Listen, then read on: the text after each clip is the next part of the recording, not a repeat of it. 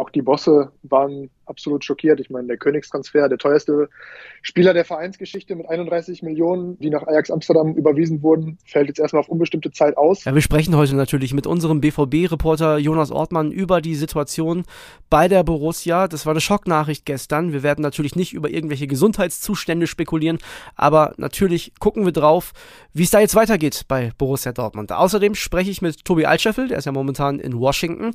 Wir reden zusammen über die Bayern und über das, was da jetzt in den nächsten Tagen so passiert. Außerdem geht es um Union Berlin. Die haben einen neuen Mann geholt und wir sprechen über Timo Werner. Ich bin André Albers. Stammplatz. Dein täglicher Fußballstart in den Tag. Mittwochmorgen, schön, dass ihr mit dabei seid. Wir steigen direkt ein ins erste Thema, rufen an in Bad Ragaz im Trainingslager von Borussia Dortmund bei unserem Kollegen Jonas Ortmann. Anruf bei ja, Jonas, das war ein Schocker, der bei euch da im Trainingslager angekommen ist und natürlich auch in der ganzen Fußballwelt.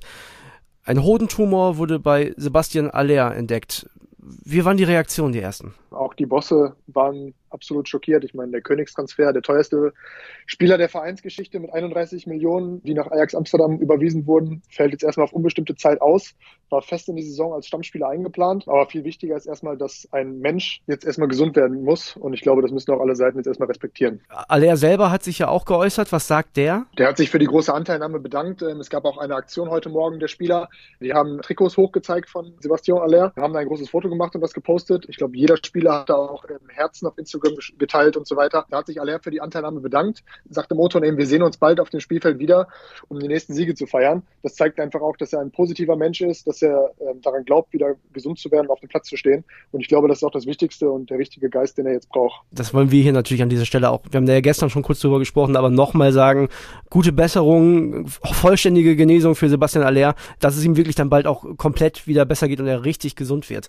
Jetzt ist natürlich trotzdem die Frage, die man sich auch als Sportjournalist dann ja stellen muss, wie geht's denn jetzt weiter beim BVB? In Aktionismus werden die Bosse definitiv nicht verfallen. Das hatte auch Geschäftsführer Watzke in einem Interview heute schon gesagt. Nach unseren Informationen ist es so, dass man jetzt erstmal abwarten will, wie das Ganze weitergeht, wie lange die Ausfallzeit auch wirklich ist. Darüber ist ja absolut noch nichts bekannt. Und äh, wir warten jetzt erstmal die weiteren Untersuchungen ab und dann äh, wird man sehen, wie es weitergeht. Also erstmal wird jetzt Top-Talent Bradley Fink, der zunächst in der U23 jetzt eingeplant war, der ist in der vergangenen Saison U19-Meister geworden mit Trainer Mike Tulberg. Der war auch schon bei den ersten Testspielen dabei, durfte dann eben nicht mitfahren nach Bad Ragaz jetzt hier und reist jetzt eben sozusagen als erster Ersatz im Kader nach. Okay, und der Lauf für Aller, du hast gerade gesagt, die Zeit ist natürlich noch nicht klar, weil auch noch gar nicht äh, abschließend geklärt ist, wie, wie schlimm das Ganze jetzt wirklich ist und was die nächsten Maßnahmen sind. Äh, wie geht's für Aller jetzt weiter? Der wird jetzt wahrscheinlich ausgiebigst untersucht gerade, ne? Genau, Aller wird jetzt in Deutschland weiter untersucht und äh, alles weitere ist jetzt erstmal noch nicht bekannt und da will ich auch gar nicht weiter spekulieren erstmal. Ja, ist glaube ich auch das Beste, sich da einfach ein bisschen zurückzuhalten. Ich danke dir, Jonas, und äh, sobald es was Neues gibt vom BVB, hören wir natürlich von dir dann auch aus dem Trainingslager wieder. Das auf jeden Fall. Danke für deinen Anruf, André, und bis dann. Ja, soweit also Jonas Ortmann zum BVB und nicht nur die Dortmunder sind momentan unterwegs, auch der FC Bayern befindet sich auf ja, Trainingslagerreise, weiß ich jetzt nicht, ist auf jeden Fall eine Reise nach Washington. Da wird natürlich auch viel Marketingarbeit betrieben und ich klingel jetzt durch bei unserem Kollegen Kollegen Tobi Altscheffel, der ist nämlich mit vor Ort. Anruf bei Tobi Altscheffel. André Albers. Tobi, ich grüße dich.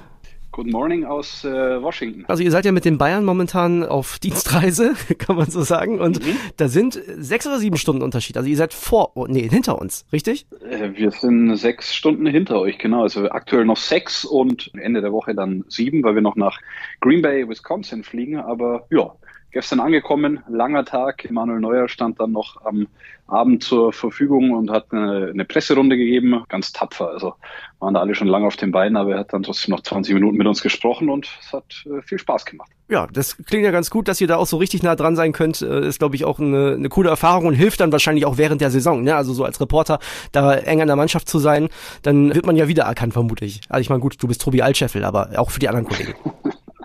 Naja, gut, es sind ja schon auch neue Spiele hier äh, mit dabei, von denen ich mir jetzt nicht einbilde, dass sie meinen Namen schon mal gehört hätten oder mich gesehen hätten. Und da kann man dann schon mal hingehen und sich vorstellen. Und äh, das ist definitiv immer ein guter Start in die Saison und alles ist noch ein bisschen lockerer und entspannter, als wenn dann die Pflichtspiele losgehen später. Also hast du völlig recht. Guter Auftakt und das Mannschaftshotel ist von unserem Hotel hier 250 Meter entfernt. Ich glaube, zwei Gehminuten. Das ist schon alles sehr nah und äh, ja, fast familiär hier in diesem Kreise. Lass uns doch direkt mal mit einem neuen Spieler anfangen, der deinen Namen jetzt demnächst sehr sicher kennen wird, und zwar Rian Grafenberg.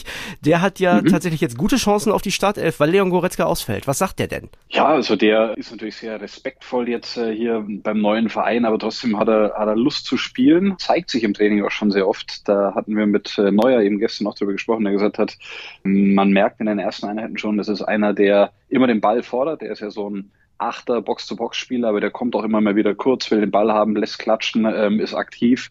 Und ja, die ersten Einheiten waren, glaube ich, mit ihm schon sehr positiv. Und jetzt bin ich mal gespannt, wie er sich auch hier in den Vereinigten Staaten mit den Testspielen macht. Die große Frage beim FC Bayern wird ja sein, wie sieht das vorne aus in dieser Saison? Der echte Neuner und der einzig wahre Robert Lewandowski ist nicht mehr da.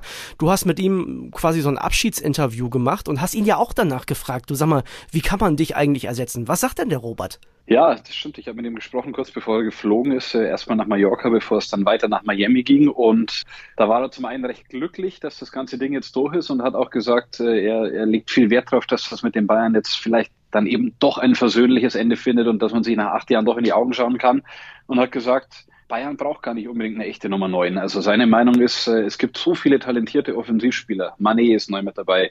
Sané, der äh, noch ein bisschen mehr zeigen kann als in der letzten Saison. Koman, Müller, Gnabry jetzt verlängert, Musiala nicht zu vergessen. Und er sagt, das sind alle Spieler, die ihre Qualitäten haben. Bayern könnte dann in der Offensive, so wie Nagelsmann das auch machen will, variabler spielen, ähm, ein bisschen neue Ideen einbringen und er traut den einzelnen Spielern auch zu, dass sie ihr eigenes Tore-Konto erhöhen. Also er sagt, natürlich fehlen von ihm 30, 40, 50 äh, Tore wettbewerbsübergreifend, aber wenn die genannten Spieler alle ein paar mehr machen, vielleicht kann man es dann so kompensieren. Also er rät den Bayern nicht unbedingt eine neue Nummer 9 holen, sondern ähm, auf die eigene Offensivstärke bauen und äh, darauf hoffen, dass die Spieler mehr Verantwortung übernehmen und dann auch ihr Tore-Konto nach oben schrauben. Ja, das Interview mit Robert Lewandowski sehr interessant, auch in voller Länge. Unbedingt mal nachlesen, könnt ihr ab heute in der Sportbild machen. Die ist ja heute rausgekommen. Also da lohnt sich auf jeden Fall mal reinzuschauen. Kommen wir mal zurück zur, zur USA-Reise der Bayern. Ähm, was für einen sportlichen Wert hat das? Also ist es vielleicht mehr so Marketingpresse als, äh, als eine sportliche Reise? Ganz ehrlich, ja, ist es. Also heute stehen zwar beispielsweise zwei Trainingseinheiten an, aber es ist natürlich mit der Zeitverschiebung, mit den ganzen Terminen. Also die Spieler haben dann heute Abend auch nochmal um 20, 30 einen Marketingtermin und dann geht's weiter mit einem Flug und dann in der Nacht nach dem zweiten Spiel gegen Manchester City auch wieder zurück. Das ist alles sind ganz schöne Strapazen. Neuer hat dann gestern gesagt, eigentlich braucht er so für jede Stunde Zeitverschiebung einen Tag, um das Ganze wieder reinzuholen und auf normalen Niveau zu kommen in Deutschland. Wenn wir kurz rechnen, am 24. Äh, Juli kehren wir zurück und der Supercup gegen Leipzig ist am 30. Das wären sechs Tage und Wisconsin sind sieben Stunden Zeitunterschied. Also da muss er ein bisschen äh, schneller schlafen und sich regenerieren, dass er dann gegen Leipzig in absoluter Topform ist. Also klar, es sind Strapazen für die Spieler und die wissen aber inzwischen, das gehört zu einem Weltverein wie Bayern München dazu.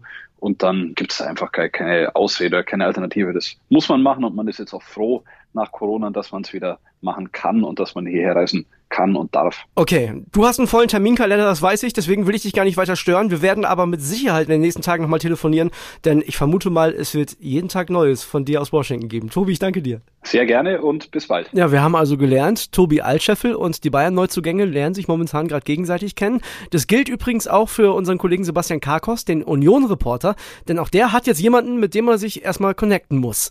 Erzählt er selber in der Sprachnachricht. WhatsApp ab.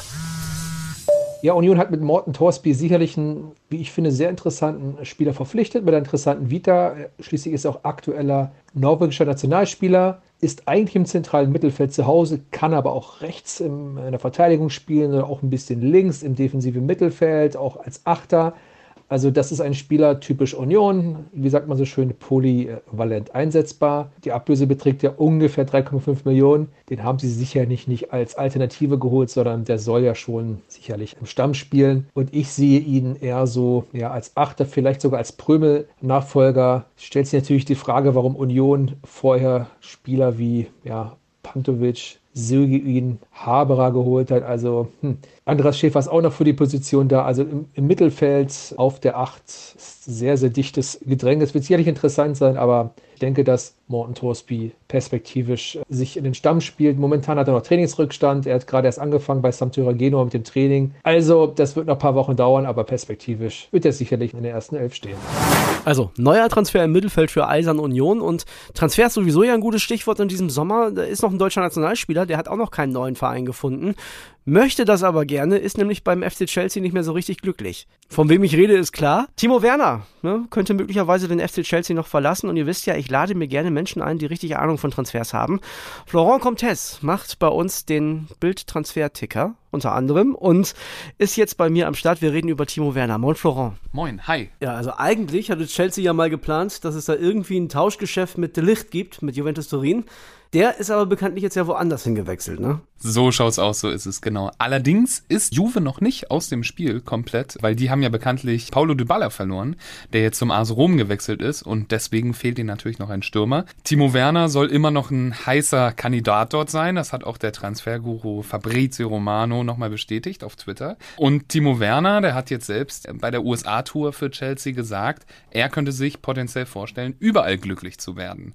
Das klingt ja schon eher nach Abgang. Ja, das klingt jetzt auf jeden Fall nicht so, als müsste Timo Werner unbedingt 360 Tage im Jahr in London im Regen spielen, da hast du recht. So ist es. Was denkst du, Vlahovic und Werner wäre irgendwie schon ein Duo, das sich gut ergänzt, oder? Ich denke schon. Also es wäre ein sehr interessantes Duo vorne. Vlahovic ist ja eher der körperbetonte, robuste Stürmer und Timo Werner kommt ja eher übers Dribbling, über die Geschwindigkeit.